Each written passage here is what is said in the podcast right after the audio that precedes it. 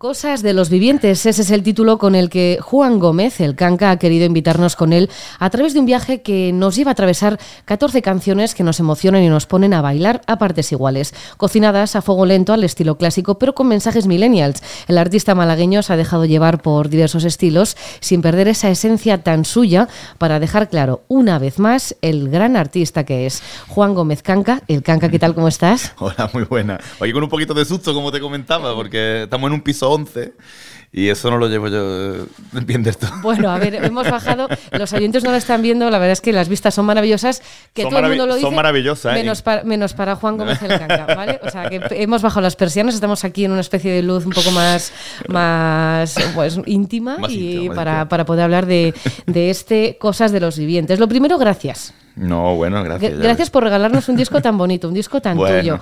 Y también por esa entrevista de Fernando Neira en el disco libro. ¿Por qué te has querido, si ya te estabas entregando musicalmente en estas 14 canciones, ¿por qué también querías hacerlo verbalmente junto a Fernando Neira? Bueno, e, e, esto en realidad, a ver, yo mm, tengo afortunadamente mm, eh, muy definidos los papeles en esta relación profesional que tenemos con mi compañera María Pellice, que está aquí presente. Y, eso lo, definió un día muy bien el Mani, que es mi percusionista, y lo definió así. Dice, mira, aquí están muy claros los papeles. Mm, tú eres el canca, yo soy el Mani y María hace todo lo demás. Entonces, esto fue así. Yo hago las cancioncillas y grabo el disco y todo eso. Pero claro, es verdad que hoy en día el disco, bueno, pues cada vez es más un objeto que tiene menos valor, dado que ya puedes escuchar las canciones en cualquier lado y todo eso. Entonces, María, con muy buen juicio, me propuso, oye tío, ¿y si hacemos un... Y si hacemos algo atractivo, aparte de las ilustraciones, que eso sí que lo hemos cuidado mucho desde siempre, porque, bueno, eh, las hace Anabel Perujo, eh, alias Peck, eh, que es una mm, pedazo de genia y a mí, bueno, siempre me sorprende con, con, las movidas que se inventa y tal. Pero aparte de eso, dice, tío, ¿y por qué no, no sé, por qué no escribimos algo? Pero como también está muy visto el rollo de sí, poesía o tal, no sé qué a María se le ocurrió que hiciera algo Fernando Neira, que con el que tenemos ya después de tantos años muy buen rollo, la verdad. Tenemos, tenemos ya relación, ya me ha hecho muchas entrevistas y me conoció en un certamen de, canción de autor de Murcia que gané. Eh, y él estaba de jurado.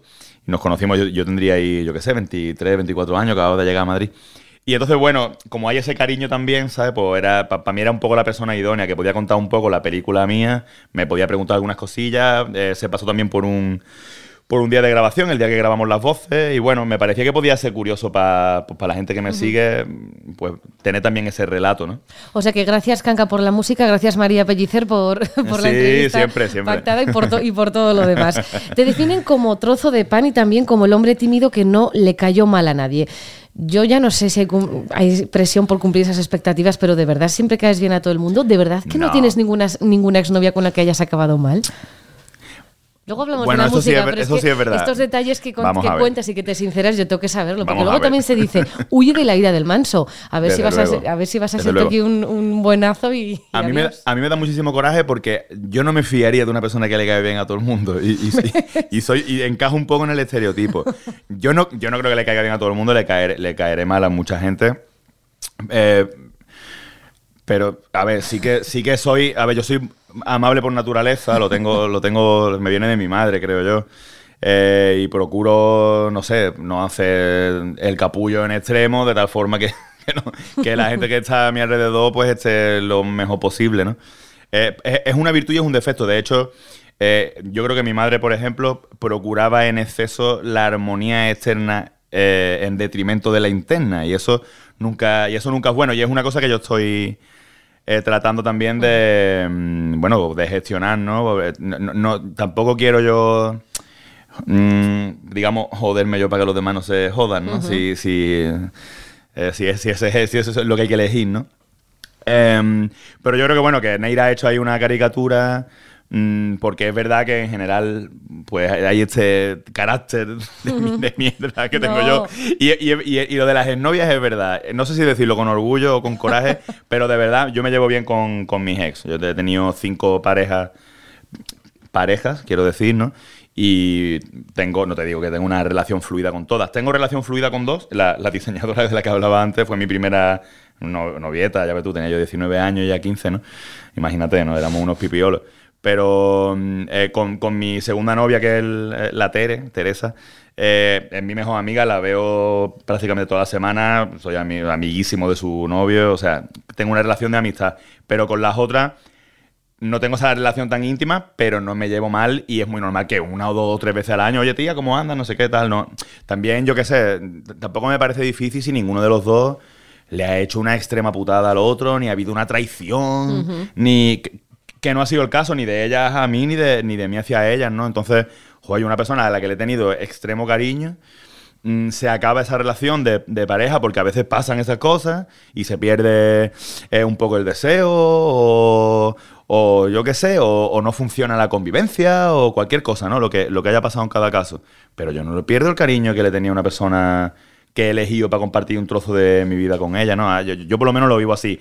Si en el caso de los dos está más o menos ahí, yo hago mis pequeñitos esfuerzos mm, por, por llevarme guay y por mantener algo de eso ahí, ¿no? En relación. Si ellas lo hacen también, pues ya está. Vamos, que eres un trozo de pan, pero con cicatrices, porque también nos cantas que huye de la gente que no tenga cicatrices o que diga que no las tenga, ¿no? Que es importante, ¿no? Tener cicatrices a lo largo de la vida. Sí, eso, fíjate, es tontería. Es una frase que se me ocurrió a mí algún día. Yo tengo muchas cicatrices. Yo, soy, yo era muy.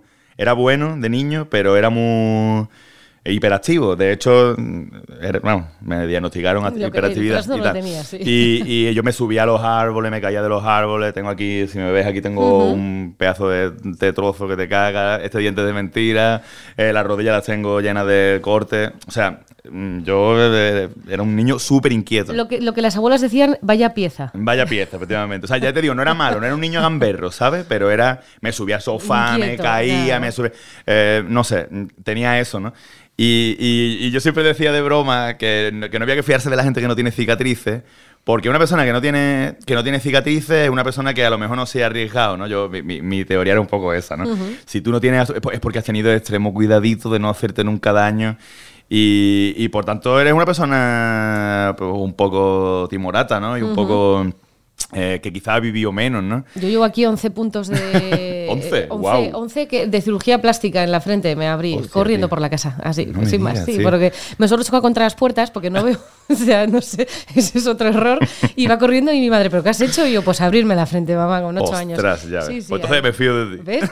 Ya tengo, tengo una bastante buena. Oye, eh, Cancan, el anfitrión es cuando dices que haces como que sabes cantar, pero vamos, María Pellicer dice que eres capaz de, de, de, bueno, de estar mm, loco perdido o, tener un día horrible y tal, pero jamás desafinar. Eh, Para, para los técnicos de sonidos es una maravilla, pero siempre se- te ha dado tan bien cantar. ¿Te sale innato es- es- esa afinación natural? Pues sí, sí y no, porque, o sea, a ver, mm, yo no, no recuerdo haber desafinado muchísimo nunca, ¿no? Eh, Cuando empecé con la guitarrilla y tal, creo que no tenía la voz tan colocada como la tengo ahora. o sea, no eres todo como. Enrique Iglesias en esas grabaciones que guaraní. Yo diría que nunca, yo diría que nunca he cantado así, pero, pero, pero bueno, yo es- escucho. Si, no, no- no me suelo escuchar prácticamente nunca, pero si, si alguna vez ha, ha llegado a mis oídos alguna grabación casera de, de los primeros años, mm, te puedo asegurar que no me ha gustado nada como cantaba. No creo que especialmente porque diera notas fuera, ¿sabes? Me parece que siempre me, me- me he preocupado por, por la afinación. Y también, bueno, yo, yo no he estudiado nunca canto, pero sí que he estudiado guitarra clásica muchos años y, y aunque no tiene nada que ver, sí que tiene que ver, ¿no? Porque el oído también se, se- se entrena, ¿no? Y aparte de cuando se estudia guitarra clásica en el conservatorio, pues te estudias dictado, estudias eh, eh, ento- entonación, bueno, en fin, una serie de, de asignaturas con las que tú también vas adiestrando de a poquito, que es como hay que hacerlo, el oído, ¿no? Entonces, mm, a mí me molesta mucho una desafinación y, y- y me lo, o sea, me refiero, me procuro no dar notas fuera, ¿sabes? y, y- y también es verdad que, mm, más allá de las condiciones innatas y todo eso, yo es que canto mucho, ¿sabes? Eso, Hasta, hasta- hasta en la, bueno, en la ducha será el- igual donde no. eh, no, también. O sea, yo, yo canto, canto mucho, o sea, me refiero, no. Aparte de que haya convertido eh, eso de cantar y de hacer canciones en mi profesión, ¿no? Mm, he conseguido, por lo menos, bli- blindar la parte que me parece atractiva de eso, porque sí. Eh, y te prometo que lo más normal, de- es mucho más normal que si viene gente a casa, por ejemplo, ¿no? O quedamos en un bar o lo que sea. Si hay una guitarra, es mucho más normal que me apetezca cantar que que no. Eh, lo que pasa es que a lo mejor esas veces, pues, joder, pues no canto Canela en Rama, ni lo más que soy loco, que esas canciones que son más antiguas y las dejo para los conciertos, ¿no? Pero las canciones que he hecho últimas, las que no están ni siquiera en este disco, ¿no? O incluso canciones de otros, de Serrat o de, o de quien sea. A mí es que me, me, gusta, realmente me gusta cantar y, y, también eso pues va ejercitando que cada vez, aunque no haya estudiado, pero si lo haces mucho, mira, lo, mira los, los flamencos, ¿no? Que, que, no, ninguno suele estudiar, alguno habrá, ¿no? Pero ninguno suele estudiar canto, canto lírico ni nada de esto. Y sin embargo, son gente que canta muchísimo en realidad. Y eso también, la práctica, también hace que tú vayas colocando la voz más guay, ¿no? yo, me imagino que tiene que ver con eso. Cosas de los vivientes, es el título del disco y también de una de las mejores canciones del álbum, que me mm. recuerda a mí al, último de la fila. Ayer empecé a ah, escucharla y digo, ojo, pues igual, como la grabado en Barcelona, igual quería ceder ese guiño a ah. Manolo García. No, para nada, ¿no? No. Pues es que no sé por qué, ¿eh? me vino la reminiscencia y yo, fíjate qué, pues, cosa pues más bonita. Pues fíjate que, no, no, para nada tenía yo esa. Los he escuchado, por supuesto, y a Manolo García incluso más. Yo creo que llegué al último de la... Fui al, fui al revés, ¿no? Llegué al último de la fila por Manolo García. Y me encanta, ¿eh? Me parece un pedazo de compósito. Mm, pero yo, yo para mí sí que tiene un guiño al robe, a, Extremo Duro. Eh, un poco el riff del principio me hace acordar. Luego ya me voy por. Me, ves, me he ido yo un poco, más, un poco más soft. Pero bueno, pero al final es que de todo lo que escuchamos me parece que hay que, se van colando cositas hmm. inconscientemente. Eso te iba a decir, bueno, pues eh, claro, al final es otra visión que igual no la tenías, pues ahora te la regalo. Ah, muchas gracias, muchas gracias. Fue tu psicoterapeuta quien pronunció con acento venezolano esas cuatro palabras, cosas de los vivientes. Es la canción bueno, hablas de libertad, de soledad, de, dolor. Pese a todo lo malo, esas cosas que nos pasan a los vivientes eh, siempre merecen que nos pasen, ¿no? Aunque sea dolor, eh, buscar esa libertad, el mm. amor, ¿merece la pena siempre vivir? No sé si siempre, habría que preguntárselo a la gente que se suicida, ¿no? Esa gente probablemente pensó que no merecía la pena. Y, te digo una cosa, lo puedo entender. ¿eh? creo que jamás me suicidaría. Para mí sí, para mí sí merece la pena. Creo que muchas veces depende de, la actitud, ¿no? Y me, me, decía un amigo hace unos años que la felicidad era un estado de ánimo, ¿no? Y me parece bonito porque tiene más que ver un poco cómo te toman las cosas y cómo viven las cosas que las cosas en sí, ¿no? pero desde luego, para mí lo que encierra un poco esa frase tan particular de cosas de los vivientes, que me la dijo mi, psicoanalista, es eh, pues que a la gente que está muerta no, le, no se resfría, ni, eso, ni le deja a su novio, ni, no le pasa, claro, a la gente que está muerta no, le pasan cosas, ¿no? No le pasan, por lo menos, yo no, no voy a entrar ya en si luego hay una vida después de después de la muerte no. Pero por lo menos no le pasa la cosa que nos pasa a los vivos. La cosa que nos pasa a los vivos nos pasa a los que estamos vivos, ¿no? Y está guay tener, tener un poco esa perspectiva. ¿Sabes, por cierto, que esa canción se me ocurrió en un piso 40? No me lo puedo creer. Tú subiendo un piso 40. Tenía un concierto. Y estamos bajando aquí las persianas. Era, un, era un 40 más o menos, ¿no, Mari? de un piso 11. Un piso, no, no, no, que ya. Eh, ahí, sí que, ahí sí que lo pasé mal, ¿eh? Porque encima tenía que, tenía que subírmela. Hay un ciclo de conciertos, se llama Lead the Roof, hmm. que ah, son conciertitos mm, acústicos para poquita gente en, en azotea, normalmente de hoteles. Y hay un hotel aquí en Madrid, que no me acuerdo de cuyo nombre, no quiero acordarme. y al que no volveré. Que está altísimo eso, me cago todo. Y, y, me, y, y, me tocó allí dar un concierto. Cuando yo llegué allá arriba, digo, me, ay, me pongo malísimo y me, me, metí. Digo, mira, darme la guitarra, hice la prueba rápido, yo, yo tocaba y se veía todo alrededor. Todo las vistas maravillosas, pero tú sufriendo. Darme la guitarra, me acuerdo que me eché, me acuerdo que me eché un tequila. me llevé la guitarra a una habitación que me ponían como de camerino así y tal, y me puse a componer este tema justamente, ¿no? De pese a lo mal que yo lo estoy pasando ahora mismo y la, y la neurosis absurda que yo tengo, porque yo no te quería que no me doy cuenta de que es absurdo que yo le tenga miedo a estar en un piso 11, ¿sabes? O 40, ¿no? Eh, y la computadora, pese a todo esto, yo si pudiera, no me, no me moriría, seguiría para adelante. Pero ves, son cosas de los vivientes. Un muerto no puede sentir miedo a las alturas. Oye, son 14 temas, lo hablábamos antes de empezar esta entrevista. Tenías tanto que contar y se te ha quedado cosas en el tintero. Increíble, ¿eh? Pero no tan increíble porque eh, es que hace cinco años que no saco un disco largo. Sí, pero que eres muy prolífico, que al final hay, Mucha, hay, mucha, gente que dice cinco años y suerte que te saca un EP. Que no tiene por qué ser ni bueno ni malo, porque cada uno tiene sus tiempos. Por supuesto. Pero tú tienes 14 temas, un disco súper completo y mm. tenías otros cuantos sin publicar. Sí, vamos, ahora mismo ya con los nuevos que he compuesto desde que grabé este disco, pues estaré alrededor de los 20 temas inéditos que ya los tengo para el que viene, ¿sabes? mi- ¿Sabes lo, lo que me gusta? Que ya eres hiperactivo, pero componiendo y no haciéndote cicatrices. O sea que la- hemos No, no, cambiado, ¿no? Ya- Hace mucho tiempo que no me hago ninguna. Ya no te subes a los árboles y ahora directamente toda esa energía va a la Sí. composición. O sea, sigues componiendo incluso mm, habiendo presentado ahora mismo este disco. Sí, pero porque yo, yo te decía antes que, que había blindado un poco la, la parte que me resultaba bonita y creativa y... Sea, la parte que no tiene que ver con el trabajo, porque al final esto es un trabajo, ¿no? Y los trabajos, pues, son lo que son. Los trabajos se hacen por dinero, ¿no? Y yo hago mi trabajo por dinero también. Si no... Componer no. Componer para mí no forma parte de mi trabajo. ¿Sabes? Yo sigo componiendo como cuando era chico y le enseñaba unos jóvenes, ¿no? Y le, y le enseñaba las canciones a mis amigos, ¿no? Entonces, ¿por qué no voy a componer? O sea, yo tenía mucho tiempo libre este año y es que nu- nunca pienso... Nunca, lo pienso como si para el curro, ¿sabes? O sea, nunca pienso, voy a hacer canciones porque tengo un disco que tengo que sacar. Eso no, no entra en mi cabeza. O sea, yo voy haciendo canciones y cuando aquí mi compañera, la pellicera aquí presente, me dice, oye, Canquilla, hay que grabar. Yo digo, vale, pues voy a ver cuántas canciones tengo. Tengo 10, tengo 20, tengo, Tengo tal, 50, elijo. venga, claro, tengo elígelas, 200. María. Pues, pues ya, la- ya las elijo y, y hacemos el, el disco. Pero, joder, la verdad que me molaría mucho seguir. O sea, me, me parece bonito esto que te estoy diciendo, ¿sabes? Porque, no sé, me parece. Que después tengo amigos que, que lo, se lo que lo hacen de otra manera, que dicen, Buah, pues voy a grabar", no, no hacen canciones hasta que no saben que tienen un disco enfrente y aún así lo hacen súper bien. Mm, Pero a mí me, me- me sigue pareciendo romántico escribir las canciones un poco porque sí, ¿sabes? Porque me apetece, porque tengo cosas que decir, porque le quiero hacer una canción a mi novia o a, mi, o a mis amigos o a quien sea, ¿no? Y luego ya y luego ya curramos. Y luego ya, como yo tengo, yo tengo ese material ahí, nos ponemos a hacer discos, a hacer giras, a hacer de todo, ¿no? En las 14 canciones nos eh, invitas a viajar, como decía al principio, y uno de esos viajes es a México con Silvana Estrada. Vaya viaje bonito, ¿eh? Qué canción más Mm. Maravillosa. Bueno, que, gracias. que los do- las dos voces es, vamos, maravilla, maravilla. Yo- Para, para vivir es para quedarse a vivir. o Ole, sea. muchísimas gracias. Yo fíjate que ahora cuando estoy, que, que vengo de hacer un- unas pocas de firmas de disco y tal, y siempre, o sea, yo ca- canto, suelo cantar cuatro o cinco cancioncillas y luego ponen el disco de fondo y me pongo ya a firmarlo a todo el mundo y tal, que me tiro un ratazo. Suele durar más o menos lo que dura el disco, ¿sabes? O sea, que es un rato, ¿eh? Porque 14 47, temas, sí. sí. Sí, Pues Y, y te lo, hora no te la quita nadie. y te lo prometo que cuando, que cuando canto, que cuando eh, eh, suena para vivir y la parte que, que empieza a cantar Silvana, estoy ahí firmando y, y pienso, qué cosa más, Para qué cosa más qué bonita. maravilla. Qué, Qué, qué- maravilla. cómo entra. Sí, Qué sí. bueno, es que- y que bien encajáis los dos, que también podría ser bueno, un drama, pero. Y, nada, le nada. y yo creo que le pega el tema. Pero además es que fue de una forma muy. que si quieres te la cuento, de una forma muy bonita, que nos Claro que conocimos sí. y tal. Eh, porque yo, yo fui a hacer promo a México del arte de saltar, del disco anterior.